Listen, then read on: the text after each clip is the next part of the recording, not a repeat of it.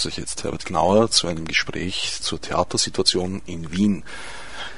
Die Theatersituation in Wien oder besser gesagt die Theaterschaffenden in Wien sind jetzt von zwei Seiten in Bewegung geraten. Einerseits ist eine gewisse Verunsicherung durch die Theaterreform eingetreten.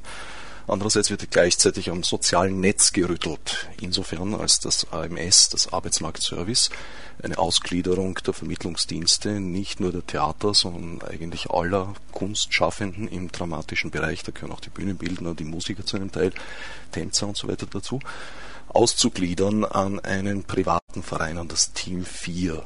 Äh, das sorgt derzeit für sehr viel Gesprächsstoff. Wir haben hier momentan eine bisschen verminderte Besetzung. Ursprünglich war geplant, dass Uwe Mattheis, Journalist und Mitautor der Studie zur Theaterreform im Auftrag der MA7 Kulturabteilung der Stadt Wien, die Claudio Bosse vom Theaterkombinat äh, sind bereits hier versammelt, haben noch relativ viel Platz in unserem weitläufigen Studio, was sich aber bald ändern wird.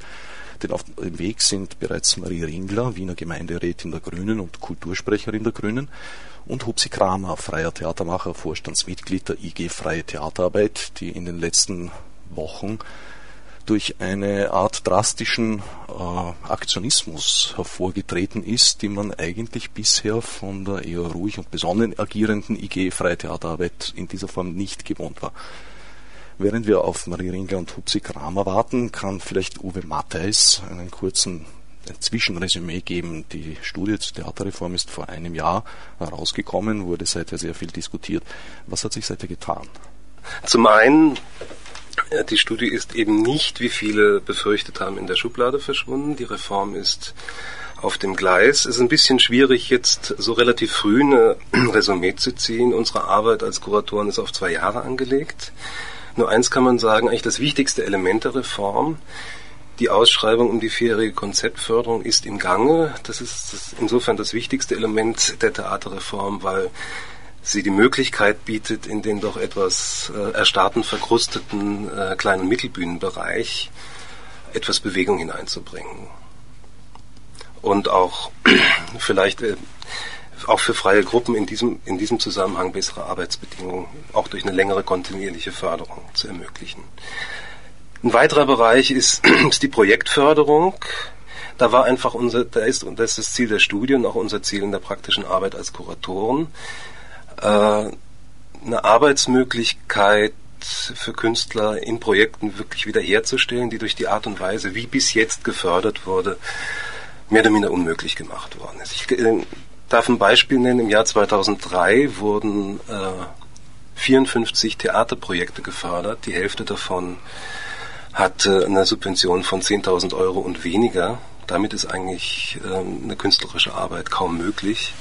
Unser Ziel, unser Ziel ist es, zumindest, auch wenn es dann vielleicht weniger Projekte sind, äh, Theaterprojekte so auszustatten oder Projekte in der darstellenden Kunst. Es geht ja genauso auch um Tanz, es geht um Musiktheater, es geht um Kinder- und Jugendtheater, dass ähm, Projekte die realistische Möglichkeit haben, ihren künstlerischen Zielsetzungen zu entsprechen. Ja, dann würde ich gerne von der Claudia Bosse hören, wie sich das von der anderen Seite anfühlt, von, den, von der Seite der Theaterschaffenden. Ähm, man kann erstmal sagen, dass unsere Förderungssituation sich, ähm, ich kann jetzt von, vom Theaterkombinat sprechen, da gab es die Situation im Jahr davor, dass wir überhaupt keine Förderung bekommen sollten, was dann aufgrund äh, von Einspruch man mit einer Übergangsförderung gelöst hat. Also wir im Grunde das letzte Jahr äh, nicht wirklich arbeiten konnten, gemäß dessen, was wir vorhatten. Und äh, für dieses und nächstes Jahr die Möglichkeit haben, wenn auch nicht im vollen Umfang, aber doch äh, zum, sagen wir so in einem Rahmen, wo man gewisse Arbeit entwickeln kann, äh, versuchen können, unsere Arbeit weiterzuführen. Was darüber hinausgeht, ich denke, die grundlegenden Sachen, also die Verschiebung in der Förderungspolitik, was die Projekte sind, ähm, hat, sage ich mal, gewisse Markierungen gesetzt, aber ich denke, das Entscheidende wird sein, wie sich das mit den Konzepten oder beziehungsweise was sich weiterhin mit diesen Produktionshäusern zeigen wird. Also wird man versuchen, wirklich Alternativmodelle in Wien aufzubauen. Das heißt, wagt man den Schritt, nicht das nun zu rekonstruieren, was woanders nicht mehr funktioniert, oder ähm, äh, versucht man eben sich genau an diese Standards anzupassen, die eigentlich längst überholt sind. Und da bin ich im Grunde jetzt sehr gespannt, was ähm, sich über die vier Jahre, äh, diese Konzeptförderung und andererseits die Modelle der Koproduktionshäuser, was sich da zeigen wird, wird das wirklich Produktionsalternativen aufzeigen oder eben nicht. Das ist genau das dritte Element noch der Theaterreform und äh, da können wir jetzt zu dem Zeitpunkt noch nicht viel sagen, aber auch diese Dinge sind unterwegs und ähm, wenn man die Studie genau liest, geht es bei dem Thema Co-Produktionshäuser ja nicht nur um reine Abspiel- und Verwertungsstellen für freies Theater. Also wir haben natürlich an anderen Orten, sei es in Berlin oder Zürich oder sonst, wo auch sehr spannende Arbeiten vorgefunden.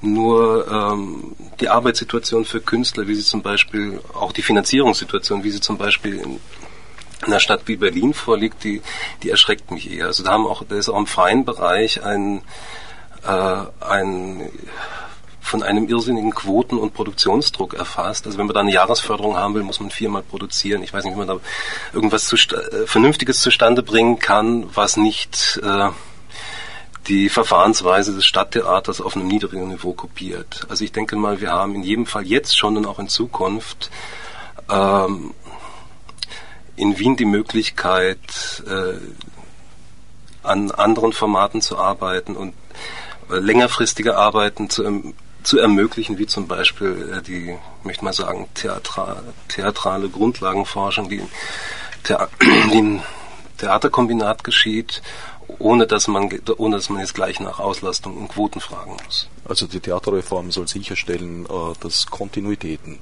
sich aufbauen können. Sicher. Es ist allerdings auch die Rede in der Studie, habe ich gelesen, äh, von einer Durchlässigkeit, die es in Wien nicht gibt, jetzt zwischen den verschiedenen Theaterformen. Also es ist nicht mehr so wie früher in den 60er und teilweise noch in den 70er Jahren, dass jemand im Kellertheater anfängt und dann sich über die Mittelbühnen äh, hocharbeitet, bis er dann im Burgtheater in Pension geht. Diese Durchlässigkeit ist tatsächlich nicht gegeben. Wäre die von euch gewünscht?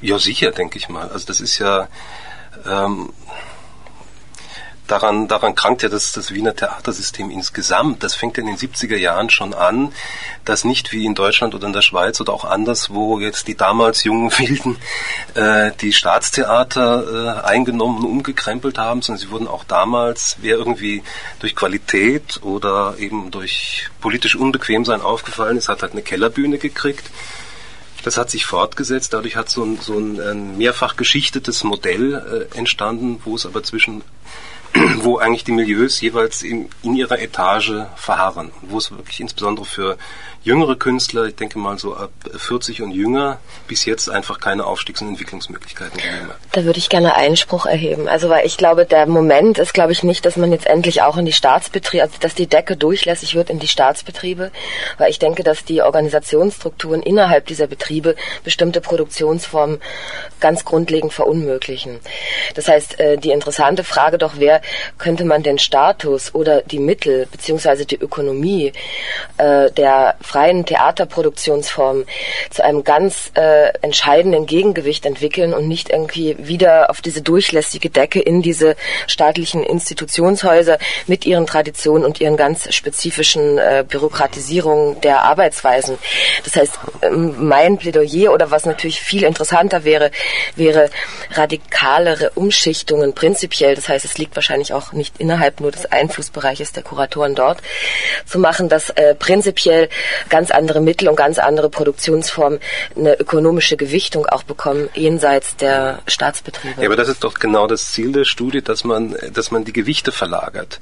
Dass das eben nicht der, äh, nicht das Studenten-Nachwuchsteam für die, für die große Ligamannschaft ist, mehr die, die, die freie Szene, sondern dass es einfach äh, Produktionsweisen im, im Theater gibt, die die nicht die Vorform von etwas anderem ist, sind, sondern äh, die gleichberechtigt bestehen oder vielleicht sogar in der Zukunft wichtiger werden. Die Öffnung heißt, heißt ja jetzt nicht, dass man dass man jetzt aufsteigt und brav am, dann am Volkstheater und an der Josefstadt kompatible Dinge produziert. Ich meine, wenn man das wollte, hätte man es wahrscheinlich sowieso die Chance gehabt, ja. Sondern es geht einfach, es geht sie, es geht einfach darum, lang, mittel- und langfristig die Gewichte zu verändern und einfach den Zugang zu Ressourcen. Das würde ja auch bedingen, dass die Häuser an sich sich ändern. Genau das ist es. Das genau das, das. Und zwar nicht nur im, im ästhetischen Sinn, sondern tatsächlich auch im Sinn der Produktionsmethoden. Also Klar. gerade das Theaterkombinat hat ja äh, sehr, wie soll ich sagen, integrative intensive Produktionsmethoden, wo äh, eigentlich Tage zusammen verbracht werden.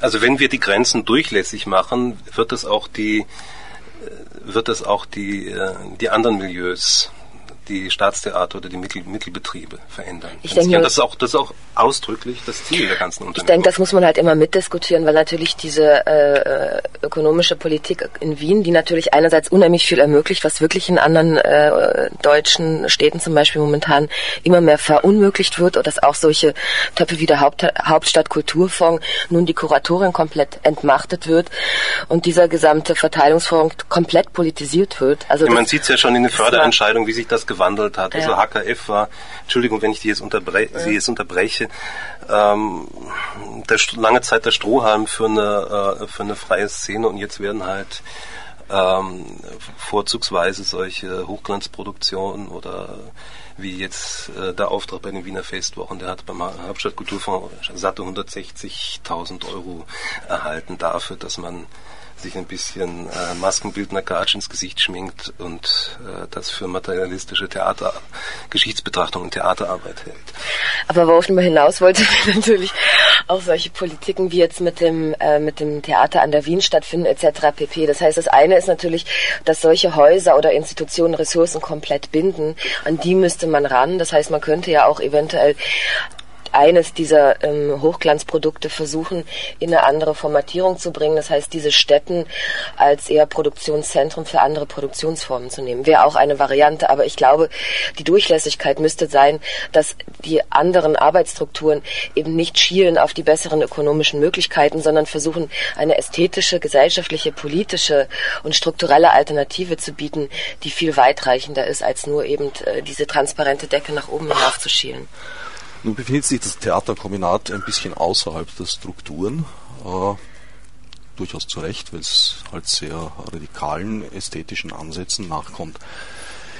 Etwas näher oder besser gesagt äh, seine eigene Struktur aufgebaut hat die Interessensgemeinschaft Freie, Freie Theaterarbeit in Wien mit Hupsi Kramer, selber freier Schauspieler und Regisseur, freier Theatermacher und auch Vorstandsmitglied dieser IG Freie Theaterarbeit ist jetzt ein Vertreter einer Selbstorganisation praktisch bei uns zu Gast. Wie siehst du die Theaterreform? Mm, naja, du hast jetzt begonnen mit der IG Freie Theaterarbeit.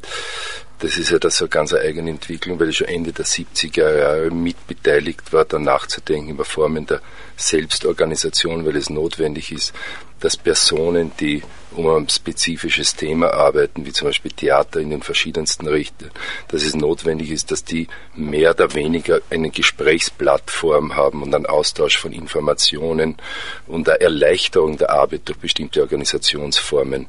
Und in Österreich war halt diese IG-freie Theaterarbeit. Unter anderem gibt's das große gewerkschaftliche Problem, weil es dort nie praktisch Initiativen gab oder die Reaktion auf unsere Initiativen, dass es natürlich auf eine gewerkschaftliche Plattform gestellt werden müsste, weil das natürlich auch ein spezifisch österreichisches Problem, die Gewerkschaften, die für viele Dinge nicht sehr gut funktionieren.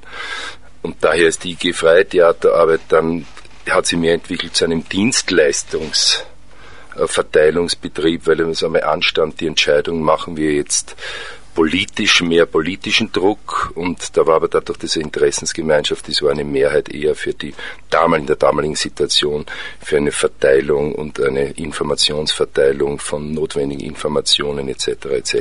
Heute schaut es anders aus.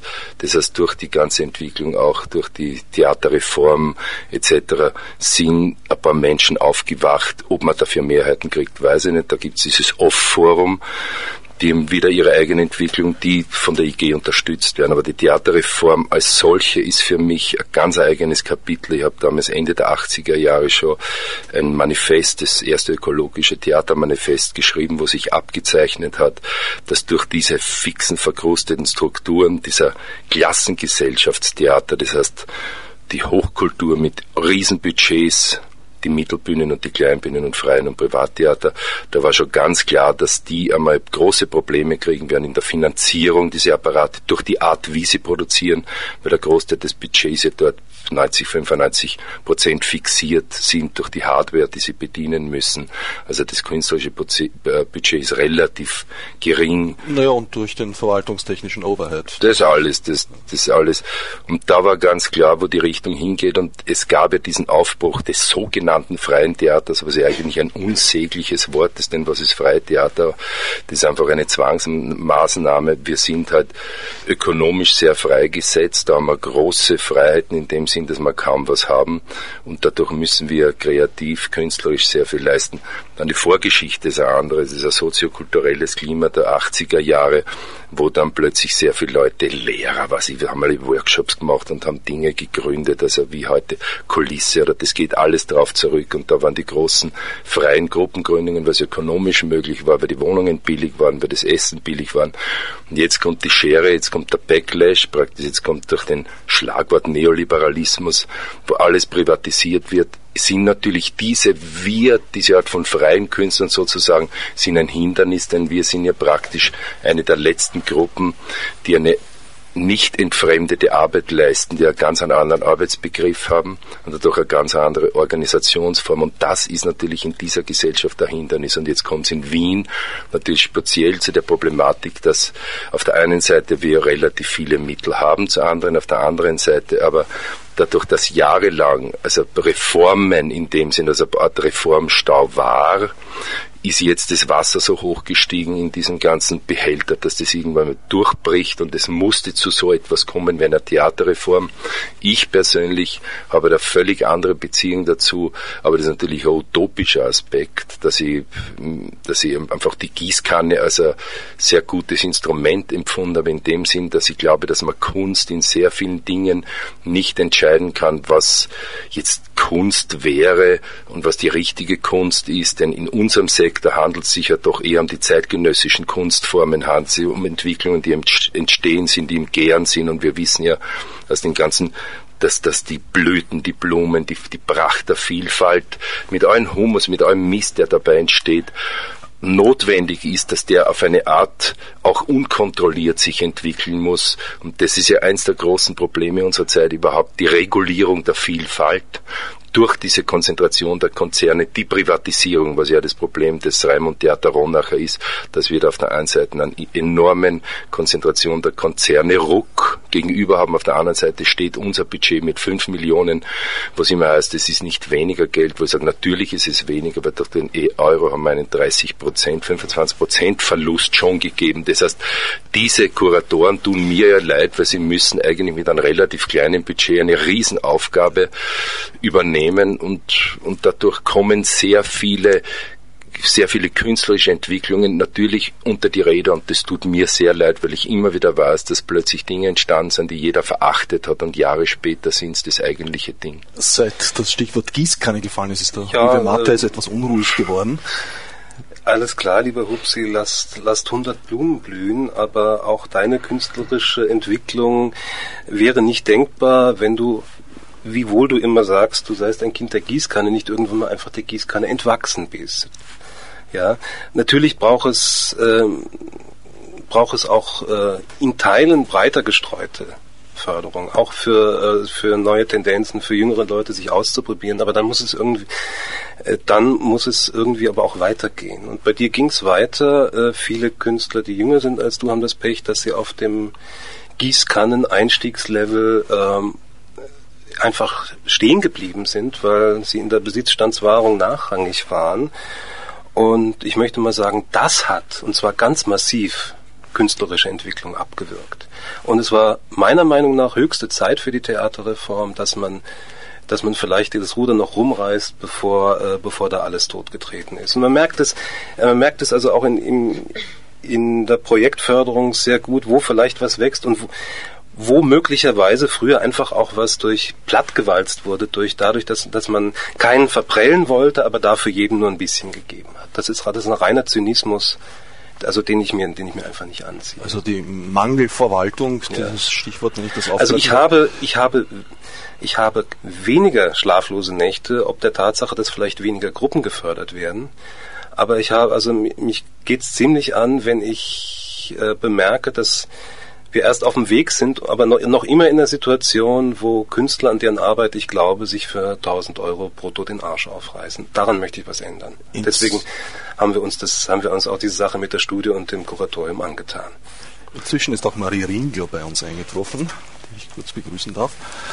Ja, wie sieht die Sache aus der politischen Sicht aus? Also ich möchte jetzt nicht aus unbedingt der parteipolitischen Sicht, sondern allgemein.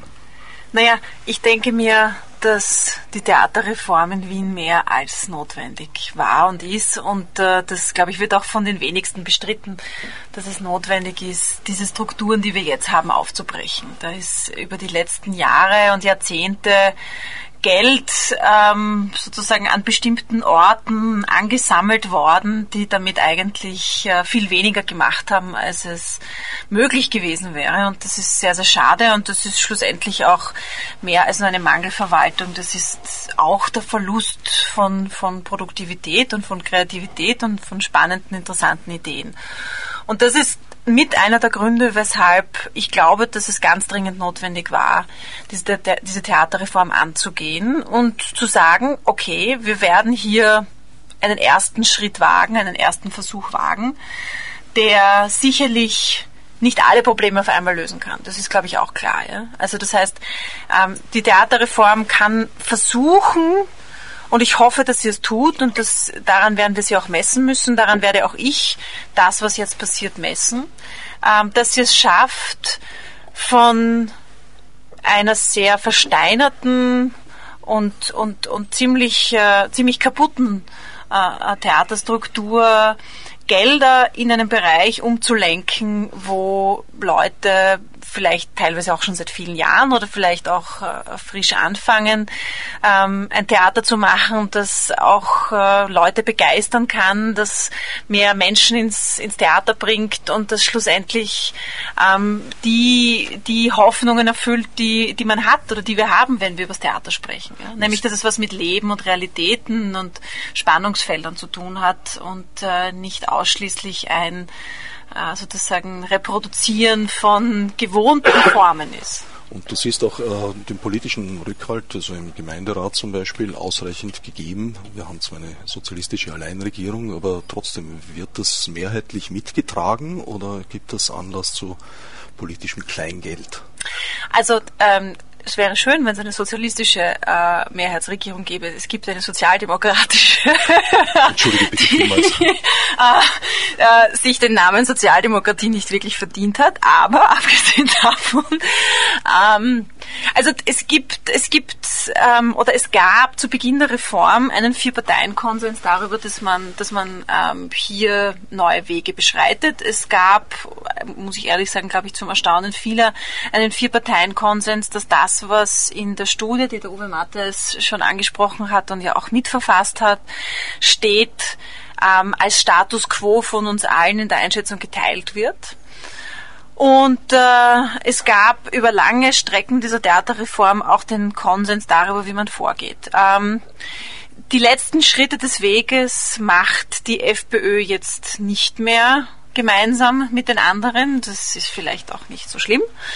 Ähm, jedenfalls gibt es immer noch Konsens darüber, dass die Art und Weise, wie die Sache jetzt angegangen wird, nämlich dass es jetzt eine Theaterjury gibt, dass es die Konzeptförderung gibt, ähm, dass es die derzeit noch Projektförderung durch die Kuratoren und Kuratorinnen gibt und dann die äh, sozusagen das neue Modell der Projektförderung durch die Theaterkommission, dass das ein sinnvoller Weg ist. Ähm, wie es ausgeht, ja, und das ist, das ist schon auch wichtig zu betonen, merkt man ja immer erst dann, wenn erstens die Entscheidungen gefallen sind und was noch viel, viel wichtiger ist, nach einiger Zeit, wenn man sieht, was die Leute gemacht haben mit dem Geld, das sie bekommen haben, ja, weil es ist nicht die Politik, die das Theater macht, sondern es sind die Künstler und Künstlerinnen und die Leute, die, die daran arbeiten. Claudia Bosse macht einen sehr nachdenklichen Eindruck. Nein, ich, war- ich hänge noch vorher fest bei der Gießkanne oder bei dem Gießkannenprinzip oder bei Finanzierungsstrategien. Ich muss sagen, ich habe heute in der Zeitung gelesen, dass ihr, ähm, es ging glaube ich um Einbürgerung und Grundgehalt und äh, Grundrechte, wo glaube ich auch der Hupsi Kramer dran beteiligt ist. Ich glaube, es gibt immer nur zwei Alternativen. Die eine ist, man redet von einer Art von Grundgehaltsregelung, die dann auch die Kunst betrifft, die natürlich ganz anders politisch weiter greift. Man kann sagen, das ist komplette, komplette Naivität, sowas überhaupt auszusprechen. Oder andererseits geht es, glaube ich, dann nur in dynamisierendere Geldverteilung, weil ich glaube, dieses äh, am Tropf halten, äh, auch ähm, dieses Stillhalten, dass man doch etwas kriegt, gibt eine Art von, äh, kreiert auch eine Art von ähm, merkwürdigen künstlerischen Selbstbewusstsein, glaube ich. Oder vielleicht ähm, verhindert auch, dass man wirklich Maßnahmen trifft, weil in dem Moment, wenn man gar nichts mehr bekommt, ist man aufgerufen, entweder sich anders öffentlich zu verhalten oder andere Praktiken zu entwickeln. Aber ich denke, diese Stillhaltepraxis mit ein wenig Geld finde ich so sehr, ähm, finde ich so eine, eine, eine Art von äh, äh, Ruhigstellung von, von Möglichkeiten, die einerseits nicht wirklich eine radikale ästhetische Praxis, weder noch eine Art von radikaler politischer Bewegung entfachen kann. Das ist so mein Moment, aber aus Wunsch von Dynamik oder vielleicht auch von Qualität. Das heißt von wie man wirklich auch mit Differenzen dann umgeht oder was die dann auch wiederum produzieren können. Oder aber man geht in so eine Art von Grundgehaltsregelung, was eine komplett andere Richtlinie wäre, die natürlich dann nicht bei der Kunst halt machen kann. Das ist ein Ich glaube, es ähm, eine Erkenntnis aus den 80er Jahren, 70er, 80er Jahren, die der Hupsi angesprochen hat, äh, dass es illusionär ist, ausgerechnet in einem ganz kleinen, marginalen Bereich der Gesellschaft den Kapitalismus abschaffen zu wollen. Also ich denke mal, ich, ich stehe äh, grundsätzlich auch diesen Grundgehalts, äh, Grundsicherungsdebatten eher kritisch gegenüber, weil ich glaube, man kann äh, dass es eher darum geht, gesellschaftlichen Reichtum umzuverteilen, als Leute aus dem warenproduzierenden System äh, mit Almosen heraus abzufinden. Und Künstler sollten das am allerwenigsten tun. Ähm, also Das spreche nun aber wieder dafür, also die Gießkanne beizubehalten und den Wasserstand massiv zu erhöhen.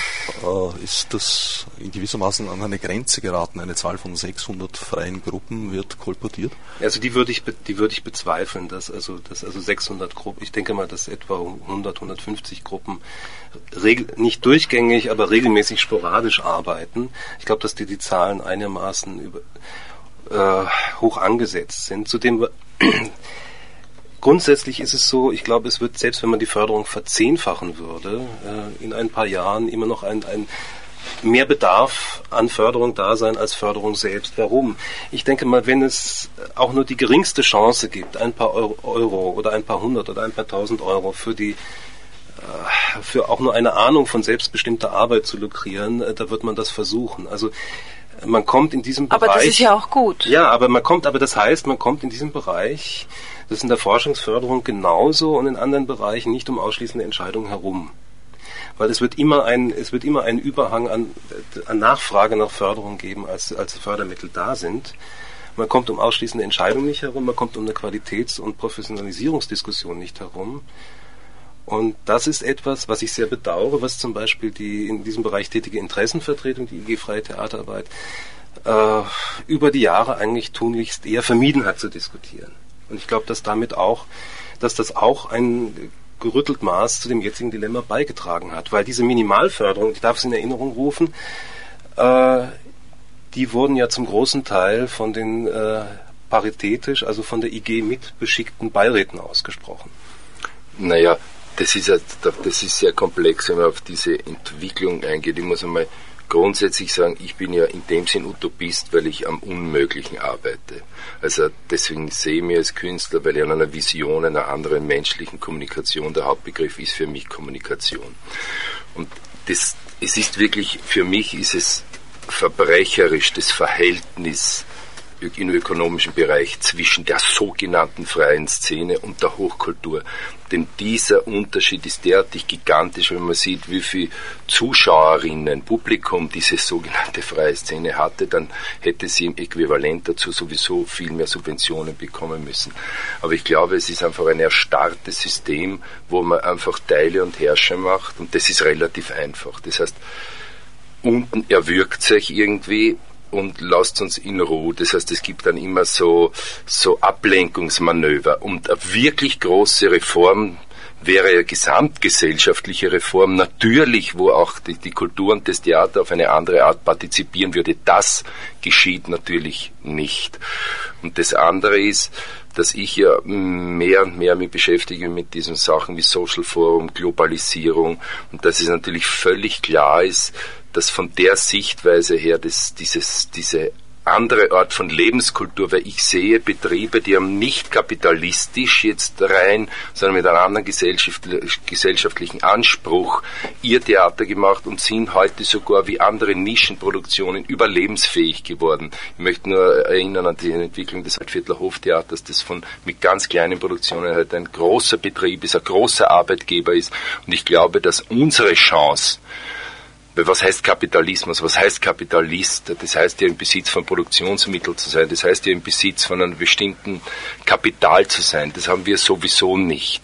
Das heißt, unsere große Kraft liegt ohnehin in dieser Art von Kreativität. Das heißt aber, dass wir uns dringend beschäftigen müssen mit anderen ökonomischen Strukturen, wie was bedeutet Nische, was bedeutet zum Beispiel Koproduktion, mehr zusammengehen, Synergien schaffen, äh, der Begriff Markt, am Markt aufzunehmen machen, wo man einfach durch eine bestimmte Art von Intelligenz entdeckt, da gibt es ein neues Publikum. Das heißt, da gibt es Strategien, wie man an etwas rankommt. Denn die Gelder, wie gesagt, für uns werden immer weniger.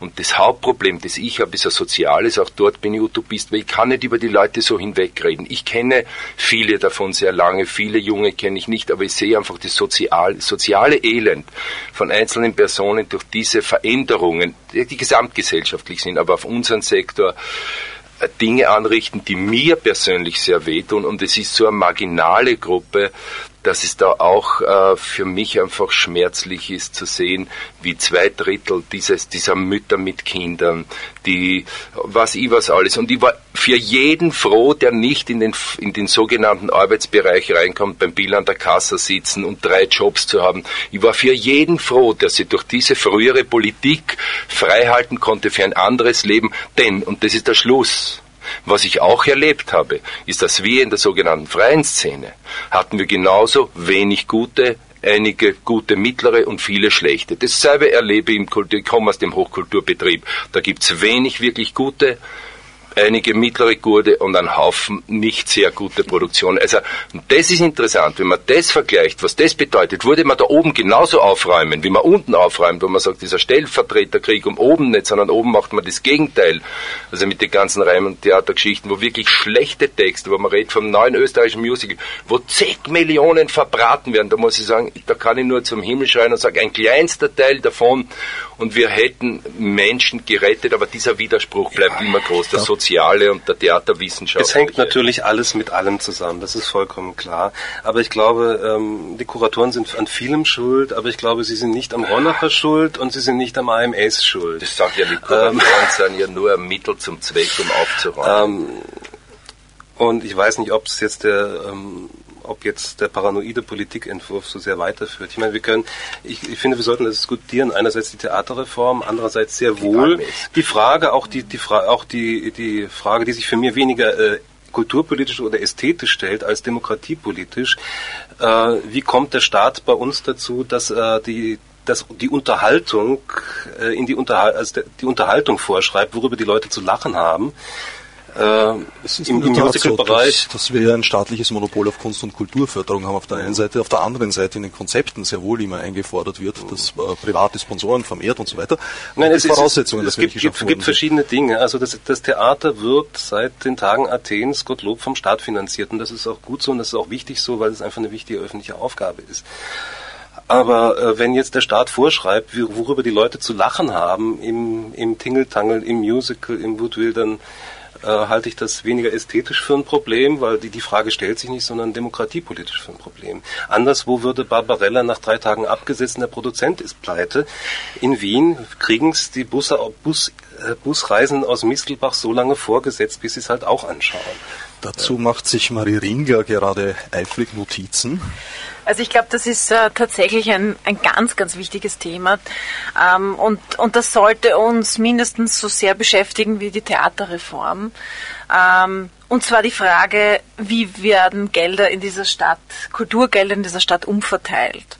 Und da gebe ich dem Hupsi Kramer auch völlig recht, dass es tatsächlich, äh, wenn man so will, ein bisschen auch ein Ablenkungsmanöver ist, das hier geschieht, um nämlich davon abzulenken, dass, dass die größte Sauerei, die in dieser Stadt derzeit passiert, ja in einem völlig anderen Bereich und mit völlig anderen Dimensionen stattfindet, nämlich dort, wo das Theater in Wien in ein Opernhaus umgewandelt wird und das Musical-Theater nochmal mehr Gelder bekommt, um im Ronacher und Raimund Theater äh, dort äh, Produktionen wie das schon angesprochene Barbarella abzuführen. Also wir haben im gemeinsamen Kommentar dafür plädiert, davon ein bisschen Geld abzuschneiden. Da ist nur kein niemand nein, drauf nicht, eingegangen. Nicht nur ein bisschen, nein, nein, nicht no. nur, nein, ich habe immer gesagt, ich finde es eine Katastrophe. Also ich will nämlich nicht, dass ein bisschen von dem Geld abgeschnitten wird, sondern ich bin wir überhaupt vier, ganz wir haben, vier, wir haben vier Millionen gefordert, das ist schon in Ordnung. Ist, ja. Ich bin ganz grundsätzlich gegen die Oper im Theater an der Wien und ich bin ganz grundsätzlich der Meinung, dass man sehr genau darüber diskutieren muss, ob man das Musical macht oder nicht. Und dass die Gelder, die dafür jetzt bereitstehen, den Kulturbereich hineinfließen sollten, das denke ich mir selbstverständlich.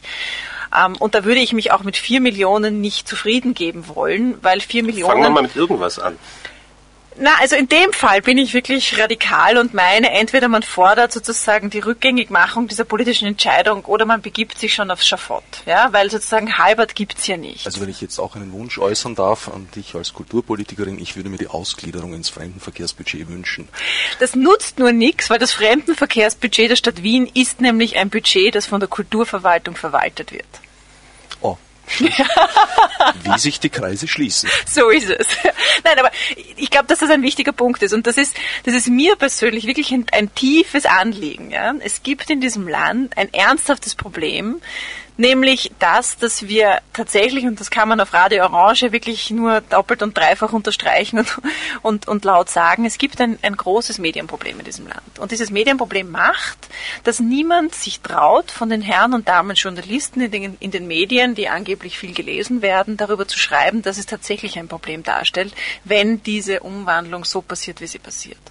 Und das ist ein riesiges Problem. Ja? Und ich würde mir auch wünschen, dass tatsächlich die, die, die Kulturschaffenden in dieser Stadt und auch die Leute, die im Theater arbeiten, ja, sich stärker auch auf diese Frage konzentrieren, ja, weil es, weil es die zentrale Entscheidung ist, die die nächsten 25 Jahre das Kulturbudget einbetonieren, zubetonieren und in den Würgegriff nehmen wird. Das, was hier passiert, sind 35 Millionen Euro, das sind fast 600 Millionen Schilling, die, in den, die ab 2007 in drei große Theater gehen werden. In das Opernhaus, in das Raimund Theater und in das Raunacher. Und das wird das Kulturbudget in einer Weise belasten, wie wir es überhaupt von noch nichts anderem bis jetzt erlebt haben. Das muss man sich nämlich wirklich vor Augen halten. Das sind Dimensionen, das ist ein Achtel des Kulturbudgets, die, die, die, die jenseits von allem sind, worüber wir hier bei der Theaterreform reden. Ja, das ist auch ein wichtiger Punkt, das will ich überhaupt nicht bestreiten. Ja, aber das ist wirklich ein, eine, eine Frage, wo es um, um, um zentrale politische Entscheidungen geht. Gut, damit wären wir schon etwas über der Hälfte unserer Sendezeit. Wir haben ja noch ein zweites Thema eigentlich besprechen wollen nämlich äh, das, was sich vor diesem Hintergrund äh, abspielt. Also wir haben jetzt gesehen, dass die Ausgangslage ist keine ruhige. Ich frage nur, ob das war, warum das jetzt erst jetzt für euch ein Problem ist. Das ist schon die ganze Zeit für mich ein Problem. Ich sage das seit das passiert ist. Ja, ich habe auch nie im Kabelwerk der Faust war verstanden, warum da Produktion mit scheinbar jetzt bis zu 60 Millionen Schillingen mhm. damals in den Sand gesetzt ja. wurde, mit gefakten Zuschauerzahlen, warum das nicht eine, eine Untersuchungskommission ist. Daher meine ich, die ganze Theaterreform mhm. ist immer so, die Kleinen kloppen sich dann um die, um die paar Bröseln, die sie da eigentlich haben und drüber hinweg werden Riesendinge vernichtet oder halt im falschen Sinne vorbereitet. So, ja, so, so um Größen geht es auch nicht. Naja, man, man sollte vielleicht das... Im Verhältnis. Äh, die Relation war sehr hübsch, als damals die Förderung eurer Projekte ja. äh, publiziert waren, weil die Ironie des Layouts vom Standard, das auf der Vorderseite waren die Kasteln mit den Kulturmanager-Gagen und das niederste Gehalt war, glaube ich, mit nicht ganz, aber fast die höchste Förderung, die man bekam. Und ja. auf der Rückseite waren dann die äh, Projektförderungen, mhm. die... Ich meine, man ist natürlich immer in solchen gesellschaftlichen Relationen. Die Frage ist halt, auf welcher Ebene ist es halt schön, das zu sagen, aber auf welcher Ebene werden das Handlungsmomente? Also wo gibt es Anspruchslagen, die man formulieren kann, die mhm. wirklich aus der, ähm, also aus dem aus dem Charme der Utopie der Rede hinauskommen und irgendwelche politischen Konsequenzen zur Folge haben. Ich glaube, da wird es interessant. Deshalb habe ich gerade ein bisschen Mühe, auf welcher ja. Ebene wir sprechen oder wie kommen wir wieder zurück auf eine Ebene, wo man sagen kann, okay, wo konkret ist anzusetzen, woran kann man sich organisieren, dass es wirklich äh, Bewegung oder Umwertung stattfinden kann. Und natürlich, deshalb ist der AMS so nicht unentscheidend, glaube ich, obwohl ich es noch nicht ganz verstanden habe, ist natürlich, wie wird das soziale Netz aufgefangen, welche Produktionsalternativen oder Überlebensalternativen werden noch festgemacht. Deshalb wieder zurück sind die vier Millionen natürlich erstmal besser als nichts. Kann man natürlich sagen, natürlich für alles. Nur ähm, wo gibt es den Handlungsbedarf oder wo gibt es die Art von Konzentration, dass dann nicht Herr Meilert Bocconi sagt, ja, das ist ja, das ist ja unmöglich, steht ja außerhalb der Diskussion. Also wo gibt es im Grunde den Moment, dass man das ansetzen kann und dass sich darüber auch ähm, was organisieren oder eine Anforderungslage etablieren kann? Ja, dann müsste man einfach über den, äh, über den Populismus hinauskommen, äh, der nur den Skandal bemerkt, aber wo der Sache mehr oder minder nichts weiter folgt. Drum, also die, meine Frage war auch mhm. nach, Handlungs, nach Handlungsansätzen. Also ich glaube, wenn ich, wenn ich sozusagen ein paar skizzieren darf, ja, in, dieser, Bosse, ja. in, dieser, in dieser konkreten Frage, ja, dann geht es aus meiner Sicht darum, zum Beispiel möglichst viele Leute zu finden, die sagen, es braucht kein viertes Opernhaus in dieser Stadt. Und idealerweise wären das Leute, die selbst Oper machen. Ja. Da hast du den Herrn Holländer auf, seiner, auf deiner Seite. Na, wir brauchen, wir brauchen ja, Ressourcen für, für zeitgenössisches Musiktheater. Das so, brauchen wir. Ja, aber das ist nicht unbedingt brauchen, im Theater an der Wien anzusiedeln. Das nein, keineswegs. Ja. Also äh, im Übrigen, der Herr Holländer ist eine zwiespältige Figur in dieser Frage. Ja? Also wenn er das Theater an der Wien für seine eigenen Produktionen bekommen hätte, hätte er es sehr gut gefunden. aber das ist wieder was anderes. Ähm, also ich glaube, dass es wirklich darum geht, ähm, in dieser Frage auch ein Bewusstsein dafür zu schaffen, schaffen, dass, dass tatsächlich hier eine, eine zentrale Entscheidung getroffen wurde, von der, und das ist das größte Problem, die Stadtregierung selbst, die sie getroffen hat, noch gar nicht weiß, was sie bedeutet und sich dessen gar nicht bewusst der ist. Der hat gesagt, der Herr Meiler-Pokorni soll bereits Rücklagen schaffen. So ist es. Genau, ja, genau, so ist es. Na, die kommen natürlich aus dem laufenden Kulturbudget. Die kommen von all jenen, die jetzt Gelder aus dem Kulturbudget bekommen. Das ist ganz klar. Ja? Und das ist auch schon, das ist, das, das, das, daran kann gar nicht mehr gezweifelt werden.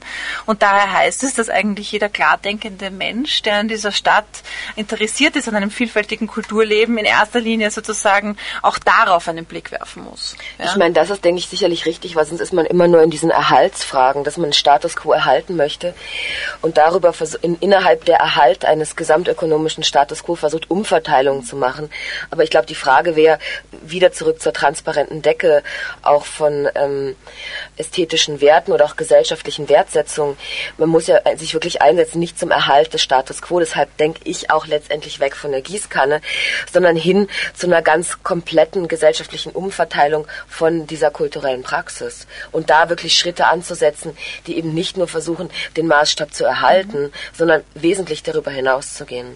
Selbst wenn man es, auch wenn man es verzehnfacht, immer wieder Ausschlussentscheidungen treffen werden muss, aber das liegt in der Natur der Sache, glaube ich. Ich möchte, wie gesagt, was wirklich wesentlich ist, mal praktisch drüber reden. Wir haben im Kabelwerk mit den minimalsten Mitteln im Kampf gegen die ganze Bauindustrie damals, also die Unterstützung in dem Fall vom Swoboda Meilert, also, also Meidling und so durch die SPÖ konnten wir ein Projekt mit wenig Geld machen, wo wir im Endeffekt über vier Jahre fast 300.000 Zuschauer hatten, also unabhängig von einer unsäglichen Faust, wo wir eine Vielzahl, und das war mir wichtig, von Produktionen hatten, von freien bis zur Hochkulturproduktion, wo sie die ganze durchmischt, wo es eine ganz andere Art von Begegnungsstätte ist. Ich glaube eben, dass im praktischen Handeln, und das mache ich jetzt mit kein Theater, Theater, wir zwar Theorien haben, aber ich glaube, für uns als Theatermacher ist es wichtig, dass wir die praktisch umsetzen, sei es als Theater oder sei es im Fall des AMS, wo wir jetzt diese Aktion gemacht haben, AMS geht baden.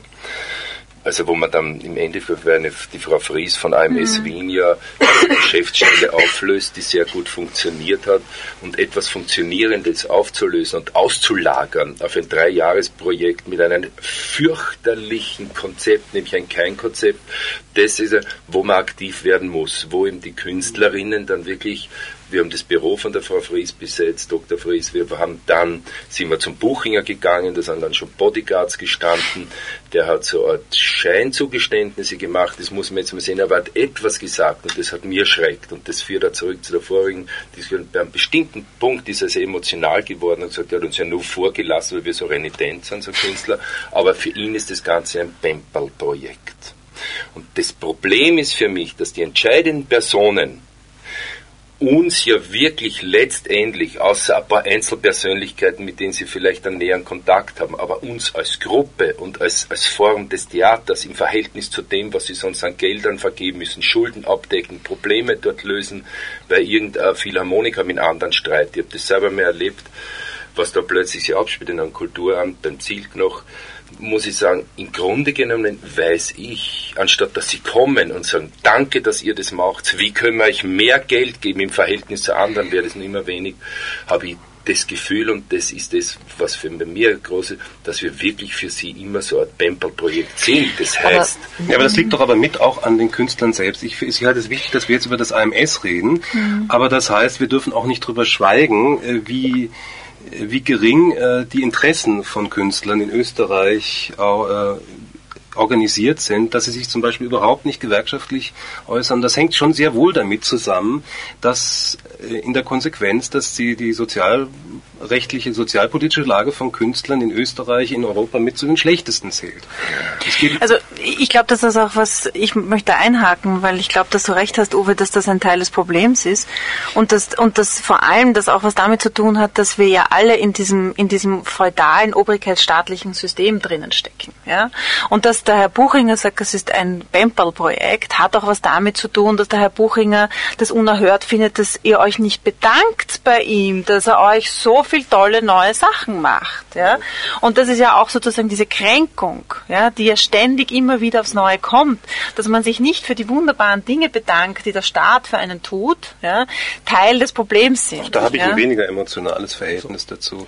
Doch, ich, also ich persönlich habe ein sehr Nein, zur, zur Kränkung. Verhältnis also, dazu, naja, die Kränkung besteht unter anderem auch darin, dass diese Haltung mit dem Bempel-Projekt sich äh, ja auch auf anderer Seite niederschlägt. Also Tatsache ist, dass das Konzept des Team 4 ganze vier Seiten umfasst. Davon sind zwei Seiten äh, Ablaufdiagramme der Marke Nonamed. Von den anderen beiden Textseiten ist eine komplette Seite aus dem Ausschreibungstext. Oh, pardon, es war keine Ausschreibung, sondern die korrekte Bezeichnung äh, lautet öffentliche Erkundung des Interessentinnenkreises. Ich muss immer nachschauen, weil ich es vergesse.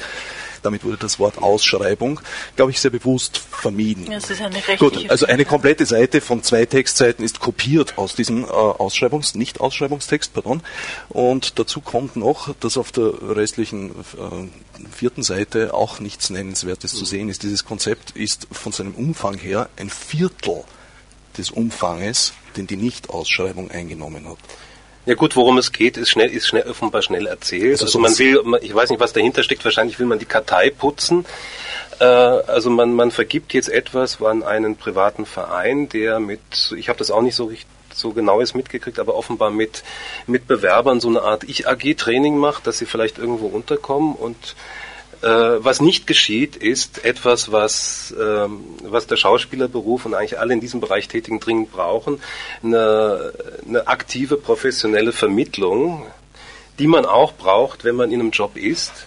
Also ein Beispiel ist zum, nach wie vor, finde ich, die deutsche ZBF, die, die nicht erst dann als Agentur greift, wenn man arbeitslos ist, sondern man braucht, auch wenn man festen Engagement ist, man macht Film oder irgendwas, braucht man eine, eine professionelle Vermittlung. Ja, das ist, das wird nicht gewährleisten. Was ich noch viel schlimmer finde als die Auslagerung ist, also ist diese ominöse 100-Tage-Frist, dass, dass man also davon ausgeht, wenn man einfach 100 Tage nicht engagiert ist, dass man den Beruf nicht mehr ausübt. Das halte ich, äh, das ist einfach, das halte ich für sehr gefährlich und verquer. Es ist offenbar in dieser Frage nicht gelungen, äh, zu vermitteln, und das ist auch eine Frage, die sich dann die Interessenvertretung stellen muss, dass dieses Berufsfeld ganz bestimmte Anforderungen hat. Dass es eben normal ist, diskontinuierlich beschäftigt zu sein, normal ist auch mal Stehzeiten zu haben und normal ist zum Beispiel ständig Vermittlung zu brauchen. Ja? Also für mich ist bei allen äh, inspirierenden Aktionen, die die IG jetzt in Sachen AMS macht, ist das im Grunde die totale Niederlage von Interessenvertretung, weil sie nur nachträglich reagieren kann, weil offenbar die hauptsächlichen Deals vorher schon gelaufen ja, sind, mit dem ÖGB oder wie auch immer.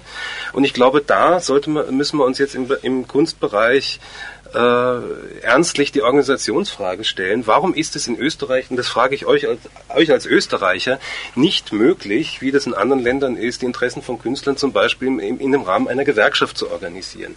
Das, das ist zum Beispiel, ich habe jahrelang davon profitiert, in Deutschland ein sehr brauchbares Künstlersozialversicherungsgesetz gibt. Das hängt damit zusammen, dass Schriftsteller und Journalisten in den 60er Jahren in eine Gewerkschaft gegangen sind, die sich damals IG Druck und Papier nannte. Die anderen Künstler sind in den 80er Jahren dazugekommen. Ja. In, in Belgien gibt es einen Tarifvertrag, für, einen Kollektivvertrag für die freie Szene.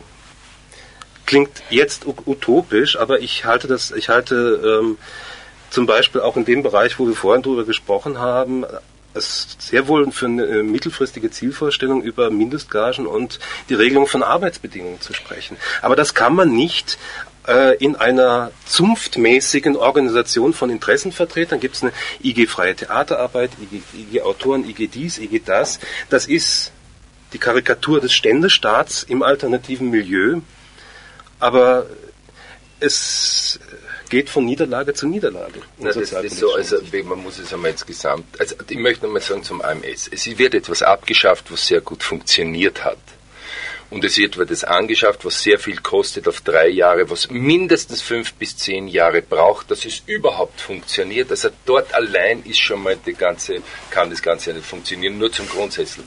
In dem Moment, wo die IG ist, weil man muss ja davon ausgehen, dass der Dachverband der Filmschaffenden einen großen Erfolg hatte mit der Diagonale, in dem Moment, wo die IGs erfahren haben und die Filmschaffenden sind ja überhaupt nicht betreut künstlerisch, also wo wir davon erfahren haben, ist sofort Feuer am Dach gewesen, war damals schon die Pressekonferenz, es wurde ständig nachgehakt, es wurde auch einiges versprochen, es hieß immer, wir ändern es, aber daher kam es jetzt zu dieser nächsten äh, Kampfphase, weil das Konzept, was vorlag, ist natürlich, hat das alles nicht mit hinein verwoben. Aber ich glaube, man muss unterscheiden zwischen Interessensgemeinschaften und Gewerkschaften. Natürlich wäre es wichtig, dass alle arbeitenden Personen in einer Gewerkschaft, also über die Interessensgemeinschaft, vernetzt werden, weil es ein, anderer, ein ganz anderes Instrument ist für bestimmte soziale Kämpfe. Das Problem in der sogenannten Szene ist, dass ich gleichzeitig Arbeitgeber und Arbeitnehmer bin.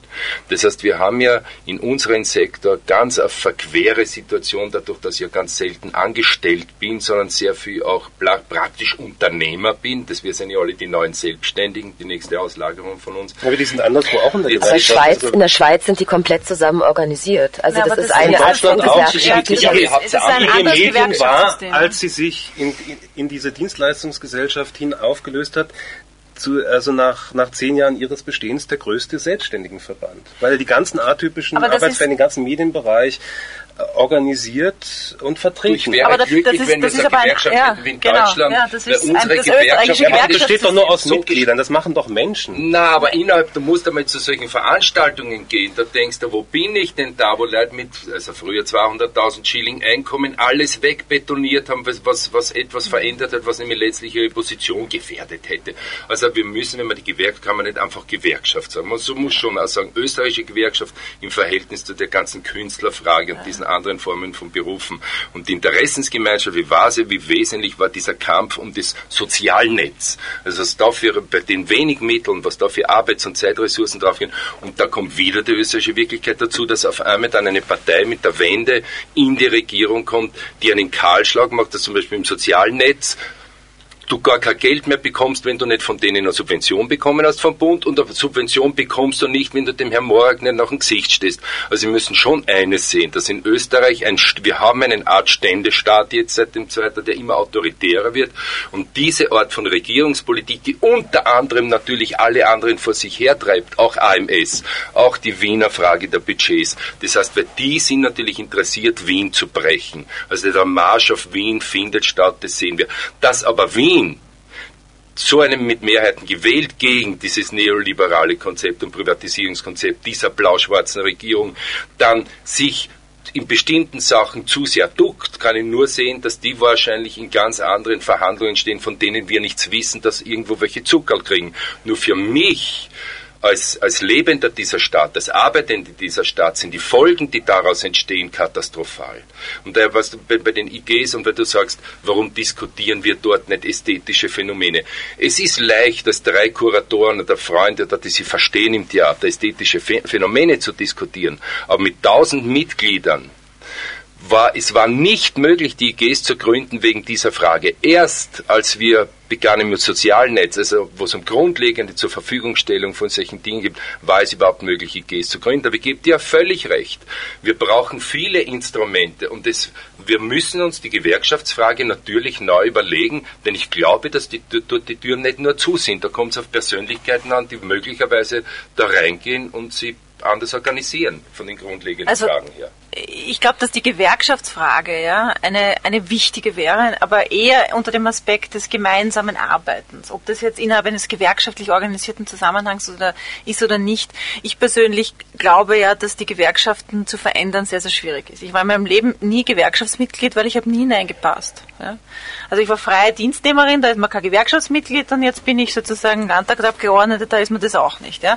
Also irgendwie haben die nie was für mich getan und ich habe den Eindruck, dass sie, dass dass, die Gewerkschaft als solche ja, nicht, leidet unter tut, nein, aber leidet darunter, dass sie in Wirklichkeit nicht erkannt hat, wie die Welt sich verändert hat und, und, und Arbeitswelten sich verändert haben. Aber was noch viel viel wichtiger ist und was man was sozusagen warum so wichtig ist, dass die Szene sich noch stärker vernetzt und zusammen äh, sozusagen kommt, ist, weil der nächste Angriff auf, die, auf das soziale Netz der Künstler ja droht und das ist auf Bundesebene das, die Künstlersozialversicherung. Ja, aber ja die, die. Ja, das, aber das, was jetzt passiert und was jetzt droht, ist, nachdem die Künstlersozialversicherung im letzten Jahr nicht alle Mittel ausgezahlt hat und sie zunehmend die Zugangsbeschränkungen immer höher ansetzen, dass sie jetzt, so glauben wir, vermutlich daran arbeiten, das ganze Ding insgesamt abzuschaffen. Ja? Also jetzt kommt der nächste Schritt. Nach der AMS-Geschichte droht jetzt wirklich ganz ernsthaft der Angriff auf diesen Rumpf von einer eigentlich eh nie bestehenden, aber jetzt sozusagen noch mehr gefährdeten.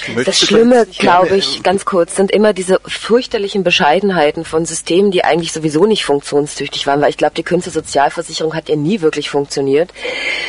Schon komplett. Also ich glaube, als grundlegendes Netz habe ich immer gehört von großen Problemen, was die Zugangsberechtigung und ja. so weiter und so fort. Okay. Und das andere ist der AMS. Also das Problem ist doch immer, dass man, wenn noch eine Verschlechterung kommt, dann versucht, diesen, dieses Moment wieder zu erhalten. Aber was prinzipielle, ich meine, das Problem ist, sind doch immer diese Reaktivstrategien. Das heißt, was prinzipielle Alternativen wären, warum ist man immer nachzeitig? Das heißt, warum kommt man immer in die Weise von Organisationsfragen oder von Strukturfragen, ökonomischen Verteilungsfragen, wenn etwas abgeschafft wird? Warum ist es nicht mehr möglich, zum Beispiel auch aus den Künstlern? Das heißt, man redet einerseits jenseits von Globalisierung. Aber wäre es nicht interessant, aus diesem Feld heraus komplett andere Forderungskataloge aufzustellen, die mal vorweggreifen und nicht immer nur in diesen Reaktionsnetzen reagieren? Also, Dafür würde ich sehr plädieren. Aber liebe Claudia, ja. ich bin wirklich in verschiedenen äh, politischen Veranstaltungen. Ich sehe keine Künstlerinnen oder ganz, ganz wenige. Das ist für mich, weil wenn wir keine politische Haltung haben, und da haben wir uns wirklich auf bestimmte Organ, wie sollen wir denn miteinander eine, aus einer gemeinsamen politischen Haltung Strategien entwickeln? Daher war für mich ja immer, und dort bin ich natürlich persönlich gescheitert, weil ja meine Kollegen immer angegangen sind, wo seid ihr denn bei diesen und diesen Dingen? Wir müssen, es geht doch nicht nur um, es geht ja erst einmal um Inhalte und dann geht es um ästhetische Fragen. Vielleicht das eine sind, glaube ich, prinzipielle politische Haltungen und das andere sind, glaube ich, künstlerische Organisationsformen, die natürlich immer auch politische Haltungen sind auf einer anderen Ebene. Das heißt, ich muss nicht, ich kann bei einer Globalisierungsdemonstration auftauchen, aber die Frage ist ja, wie weit begreife ich die Politik in der Strukturierung der eigenen Praxis? Ich meine ja nicht bei der Demonstration. Wenn der Holloway nach das Wien kommt und sein neues Buch vorstellt, einer der wichtigsten Leute, Denker jetzt, dann sehe da zwei, drei Theaterleute und denke mir, wo seid ihr denn? Das Theater macht es ja nämlich auch. Also da habe ich ein persönliches Problem. Und, und die also da bin ich völlig auf deiner Seite mit der grundlegenden. Und da ist ja die Frage, also welche, welche Strukturen wären dafür praktikabel oder warum kann sowas so schlecht stattfinden? Also ich meine, sonst ist man wieder, jetzt wird das abgeschafft, jetzt reagiert man wieder auf die Abschaffung. Das heißt aber, warum gibt es nicht so einen Status, so einen Fortbildungsstatus wie in Frankreich, der jetzt auch abgeschafft wird, oder in der Schweiz, dieses Intermittent? Das heißt, warum gibt es keine Maßnahmen, wenn nicht beschäftigte Künstler frei sind, da wie Fortbildungsstrategien stattfinden? Also warum gibt man, geht man nicht nur um die Abschaffung, sondern um die Weiterentwicklung eines bestimmten Statuses und eines Wissens und einer künstlerischen Praxis?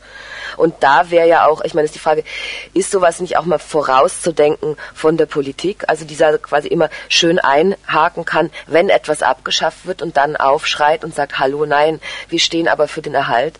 Ich meine, das wäre doch vielleicht auch mal eine Aufgabe der Politik, weil der Hupsi Kram hat mehrmals das, das Wort utopisch in den Mund genommen, vorausschauend mal Visionen zu entwickeln, die vielleicht dann zusammen mit Künstlern oder anderen äh, Gesellschafts äh, Teilnehmern äh, andere Konzepte entwickeln können, die vorausschauend sind. Also nicht immer nur in dieser merkwürdigen Art von Status Quo-Erhalt. Das ist ja total reaktionär schlussendlich. Also ein Blick auf die Studiouhr zeigt mir, dass wir sehr hart am Ende unserer Sendezeit angelangt sind. Vielleicht kann jemand, so klassisch, wie man es von Österreich 1 und ORF kennt, vielleicht jeder ein kurzes Schlussstatement. Darf ich ganz kurz dazu einhaken, weil ich mich angesprochen fühle? Ähm, ich bin absolut bei dir und das ist auch mit einer der Gründe, warum es ja sowas gibt wie ein Modell der Grundsicherung der Grünen. Ja, das nämlich genau daraufhin abzielt und das im Übrigen nicht nur für Künstlerinnen und Künstler da ist und das ist mir persönlich auch wichtig. Ja. Also ich halte auch wenig davon, dass man hier sozusagen Kategorien und, und Sparten einzieht ja, und sagt, äh, die einen sollen mehr und die anderen weniger haben. Im Grunde genommen geht es bei diesen Modellen darum, genau diese Form ja, des Ermöglichens von einem anderen Leben und auch einem anderen Lebensstil, ja, der sich nicht ausschließlich an Arbeit im klassischen Sinne orientiert zu ermöglichen. Und das halte ich für persönlich ganz wichtig. Naja, äh, ich schließe an dich an, weil ich glaube, auch das war utopisch jetzt, weil sie die Politik verabschiedet hat, weil die Wirtschaft das, Zepter übernommen hat und es keine Politik mehr gibt, sondern von der Wirtschaft vor sich hergetriebene Statthalter des Kapitals. Also da mal, mal Grundsätze. Und das andere ist, als Schlusswort möchte ich nur sagen, heute ist Adolphus-Feier wiederum in, in Hitzing im Magistrat, feiert man wieder diesen austrofaschistischen Diktator und Arbeitermörder um 16 Uhr, also da sollte man sich hinbewegen. Und morgen im Parlament. Und dann noch habe ich heute und morgen kein Theater, Theater im Kabelwerk um 20 Uhr in der Oswaldgasse 33 um 20 Uhr. Claudia, Uwe? Ich habe dem eigentlich nichts mehr hinzuzufügen. Naja, du hast ja, ja schon einiges beigetragen gehabt. Wir haben Verschiedenes diskutiert, also zu, den, zu AMS und den gesamten sozialpolitischen Belangen stellt sich, wie gesagt, die Organisationsfrage und ich bin da immer noch, ist es mir fraglich, warum, das, warum man das nicht zu, zustande bringt. Zum anderen zur Theaterreform, ja, äh, man möge nach zwei Jahren mal schauen, was draus geworden ist, aber ich bin da recht optimistisch. Optimistisch wollen wir auch hier jetzt abschließen. Everything else, new again.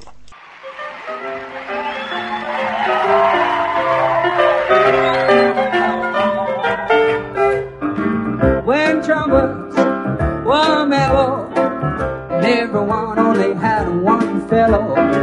No need to remember when, cause everything old is new again. I said everything old is Sinatra, Long Island, Jazz Age parties. Waiter, let me have some more Bacardis. Let's order now what they ordered then. Cause everything more